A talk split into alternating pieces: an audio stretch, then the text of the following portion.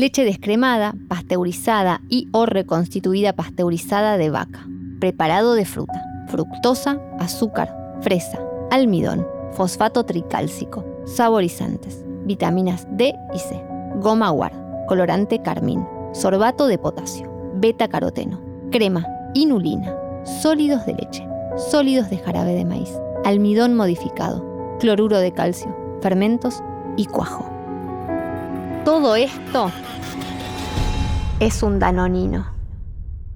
¿Cuántos comías de estos, Benja, te acordás? Me acuerdo que los comía todos los días y que vos estabas obsesionada con que lo hiciera, mamá. Bueno, igual te gustaban. Sí, está hecho para que nos guste, ¿no? Para que a los chicos les encante y a los adultos nos tranquilice. Postres lácteos rosa chicle. Cereales crocantes de azúcar. Jugos hechos con perfume de frutas que no existen. Pescado, pollo, milanesa. Todo congelado, empanado, para comer con la mano y en un santiamén. Panes más mullidos y blancos que una almohada de hotel. Menús que prometen a la vez indulgencia y nutrición. Paquetes tan animados como un programa de la tele. Juegos, juguetes, personajes en los que se puede creer, a los que llegamos a querer. La comida infantil es un invento del marketing. Miles de productos diseñados por ingenieros y publicistas que las criaturas desean y a nosotros nos tranquilizan. En los que confiamos, como antes confiábamos en las abuelas.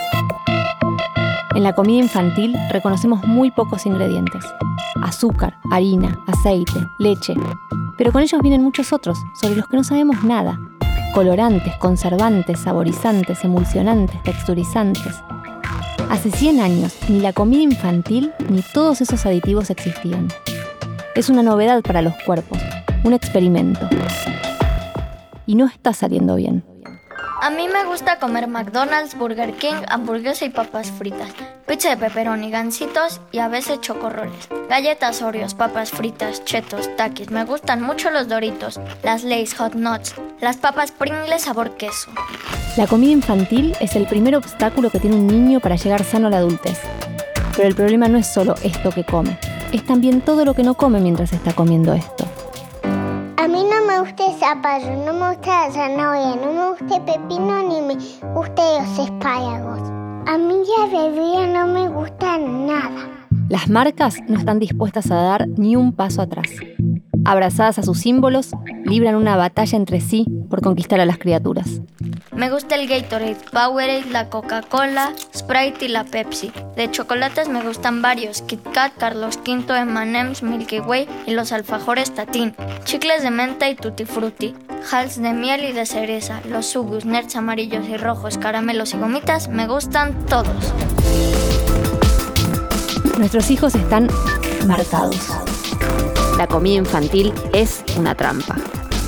Soy Soledad Barruti, periodista y madre, de una criatura alimentada por mí a ultraprocesados. Yo, Benjamín Barruti. En deconstrucción, digamos.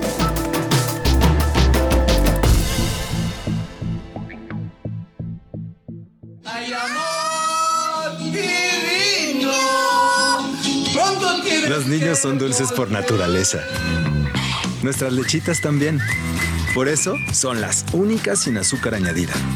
Danonino, crecer así es natural.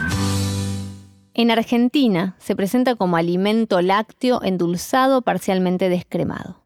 En México como petit suisse con fruta bajo en grasas. Y en Brasil como un preparado de frutas con leche descremada. Pero más allá de los nombres, ¿qué propone Danonino?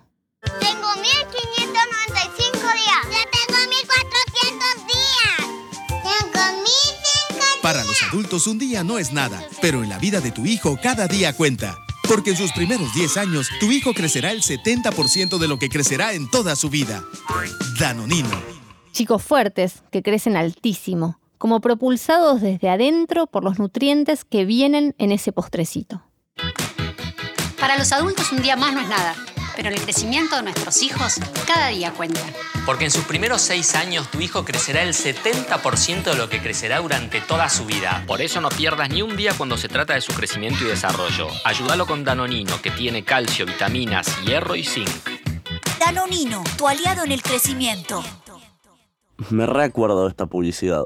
¿Y del dinosaurio? Obvio. Son de esas propagandas que querías que lleguen cuando se interrumpía lo que estabas viendo. la de dinosaurio. Danone, la compañía multinacional detrás del invento, dio con un personaje perfecto. Dino. No hay un chico que no ame a los dinosaurios. Son animales misteriosos, fantásticos, los más grandes que poblaron el planeta. Y los conocemos a través de sus huesos. Son sólidos, grandes, eternos. Mira, en países como México y Brasil, el mensaje con el que se vende Danonino es directamente este. Quiero ser gigante. En Argentina, Danonino y a crecer. Crecer, crecimiento, creciendo. En el lenguaje de Danonino hay un mandato que se proyecta sin matices. Hay una altura que alcanzar. Y si esa altura no se alcanza es porque hay una falla, una carencia nutricional. Un niño que no tuvo los nutrientes necesarios para hacerlo y quedó bajito, por la mitad. El miedo está escrito antes que Danonino y es la base de nuestra relación con la comida. En la humanidad hubo y hay casos donde la comida es insuficiente. O sea, hubo y hay hambre y malnutrición. Infancias enteras que no alcanzan la talla. Y eso, claro, no se resuelve con un producto lácteo repleto de azúcar y aditivos más un puñado de nutrientes agregados. Sin embargo, como cada vez que nuestros actos se mueven empujados por la publicidad, la cosa no es tan fácil como suena. Cuando vos naciste, Benja, yo tenía 21 años y una única misión, hacerlo bien. Te quiero, mamá. Y yo vos, por eso te compraba lo que creía mejor. Y Danonino era eso, un aliado infalible, yo abría el pote, un día la cuchara te daba y vos lo devorabas. Ya te escuché decir esto. Danonino no es para bebés. No, tiene más proteínas que las que un bebé puede digerir y azúcar y aditivos que no habría que darle a ningún bebé. De hecho, abajo del pote lo dice claro, producto para los 36 meses. Sin embargo, a tu pediatra le parecía bien que te lo diera. Y a otros tantos profesionales. Porque el pote puede en letras minúsculas decir cualquier cosa. Pero a lo grande, la marca sostiene estrategias de marketing mucho más potentes, que convencen profesionales y a familias enteras de todos estos países de que cuanto más y antes danonino, mejor. Un niño, niño, niño. Un niño escucha alrededor de 100 nos al día. Pero con Danonino es fácil decir que sí. Danonino. Di que sí. Danone, la marca detrás del postrecito, construye su identidad y su poder a través de un sólido discurso científico.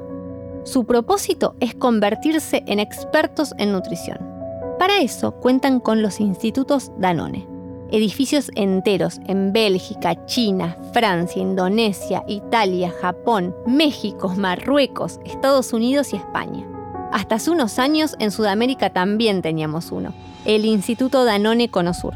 En esos lugares se investigan distintas vitaminas, minerales y probióticos, con un fin muy claro, mostrar qué sucede si esos nutrientes faltan.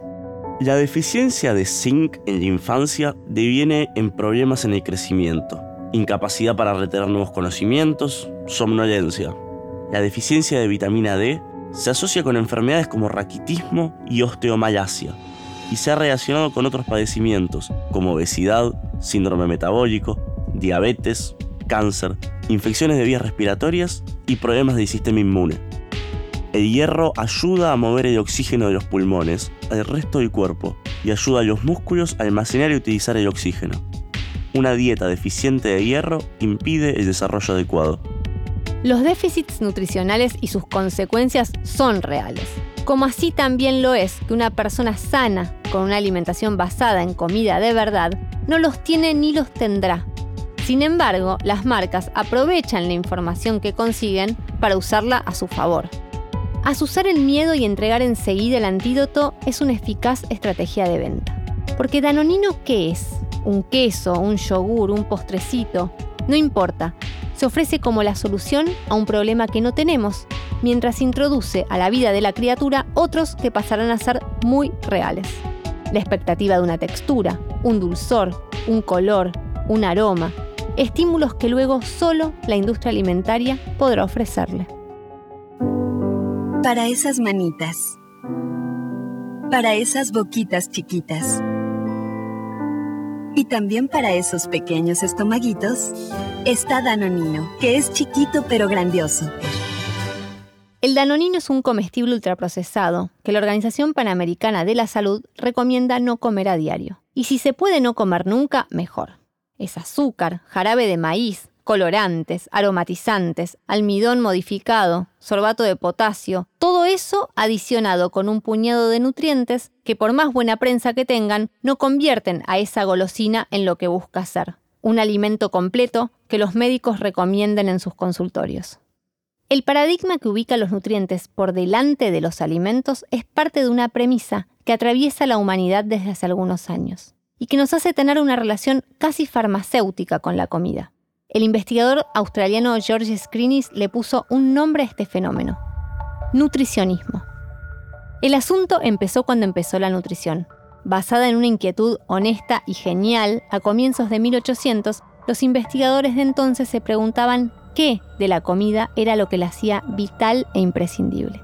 ¿Qué nutriente era ese que no podía faltar?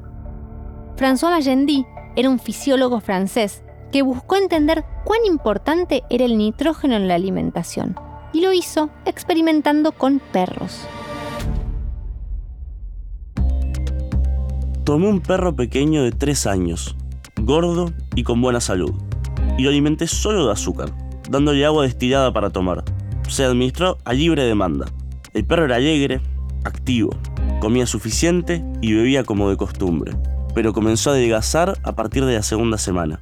Su fuerza disminuyó, perdió sus hábitos comunes y su apetito se redujo.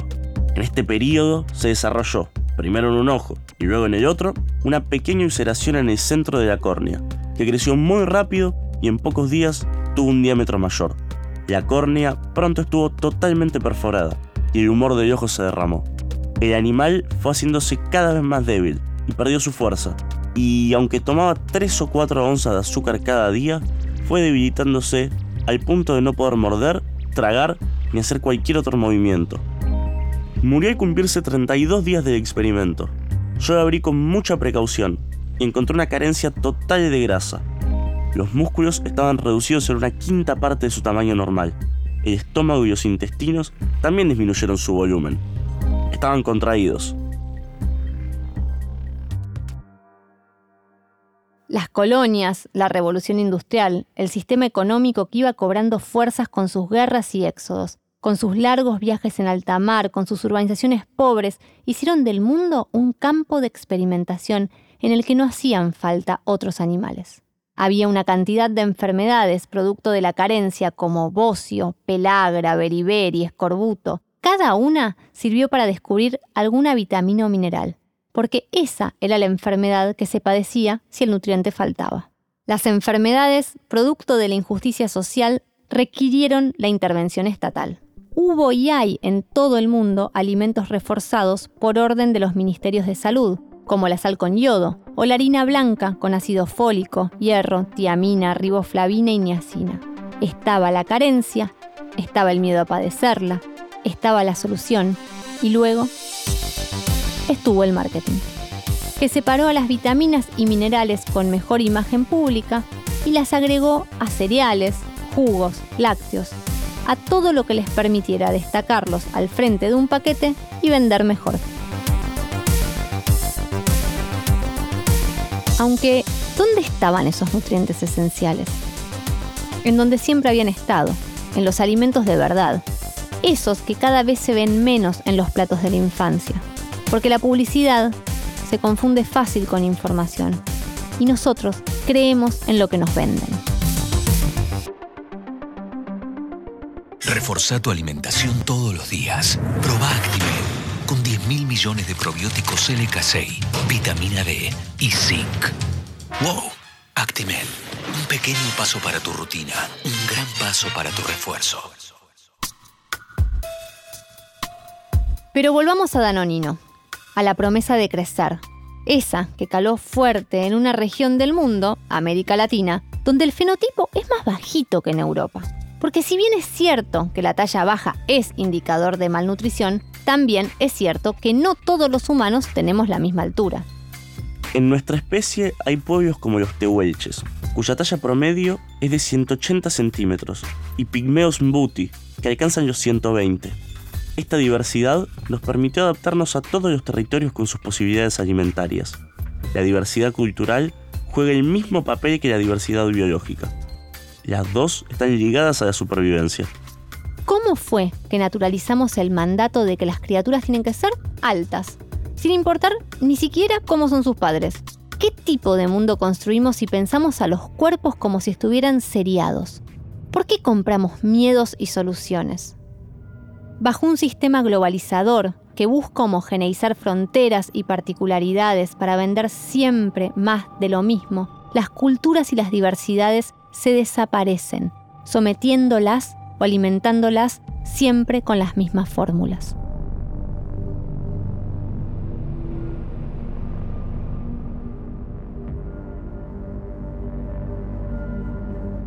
No tendría que ser así, pero es lo que ocurre hoy.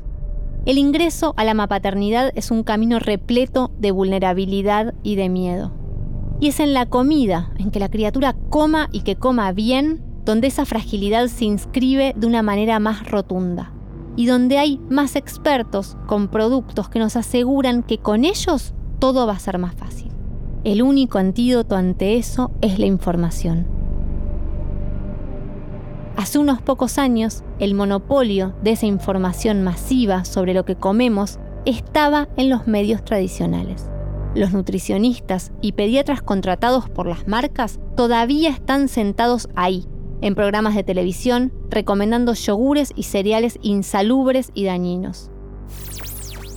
Apagar el ruido y cambiar el menú, quitar los paquetes llenos de ingredientes y llenar el hogar de ingredientes genuinos. Volver a cocinar apostar por la comida de verdad, por esa diversidad deliciosa que nos hace humanos desde que empezamos a comer. La comida sana y honesta no es un privilegio, es un derecho y una resistencia posible contra las formas de enajenación que modelan nuestras subjetividades antes de que podamos ni siquiera hablar. Nunca es tarde para cambiar lo que entendemos y ofrecemos por comida en casa. Y el primer paso para hacerlo es cambiar publicidad por información.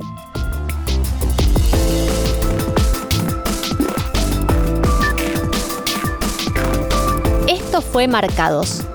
La comida infantil es una trampa. Trabajamos el guion junto con Emilia Arbeta y Lucía Cholaquiana Herrera. La investigación periodística es propia y toma varias ideas de la crónica sobre Danonino que escribió Rolly Villani para Bocado. El archivo sonoro estuvo a cargo de Mariana Collante. La producción es de La Maldita. El diseño sonoro y la edición están a cargo de Juan Pablo Ferreiro. Mi nombre es Soledad Barruti. Yo soy Benjamín Barruti. Hasta la próxima.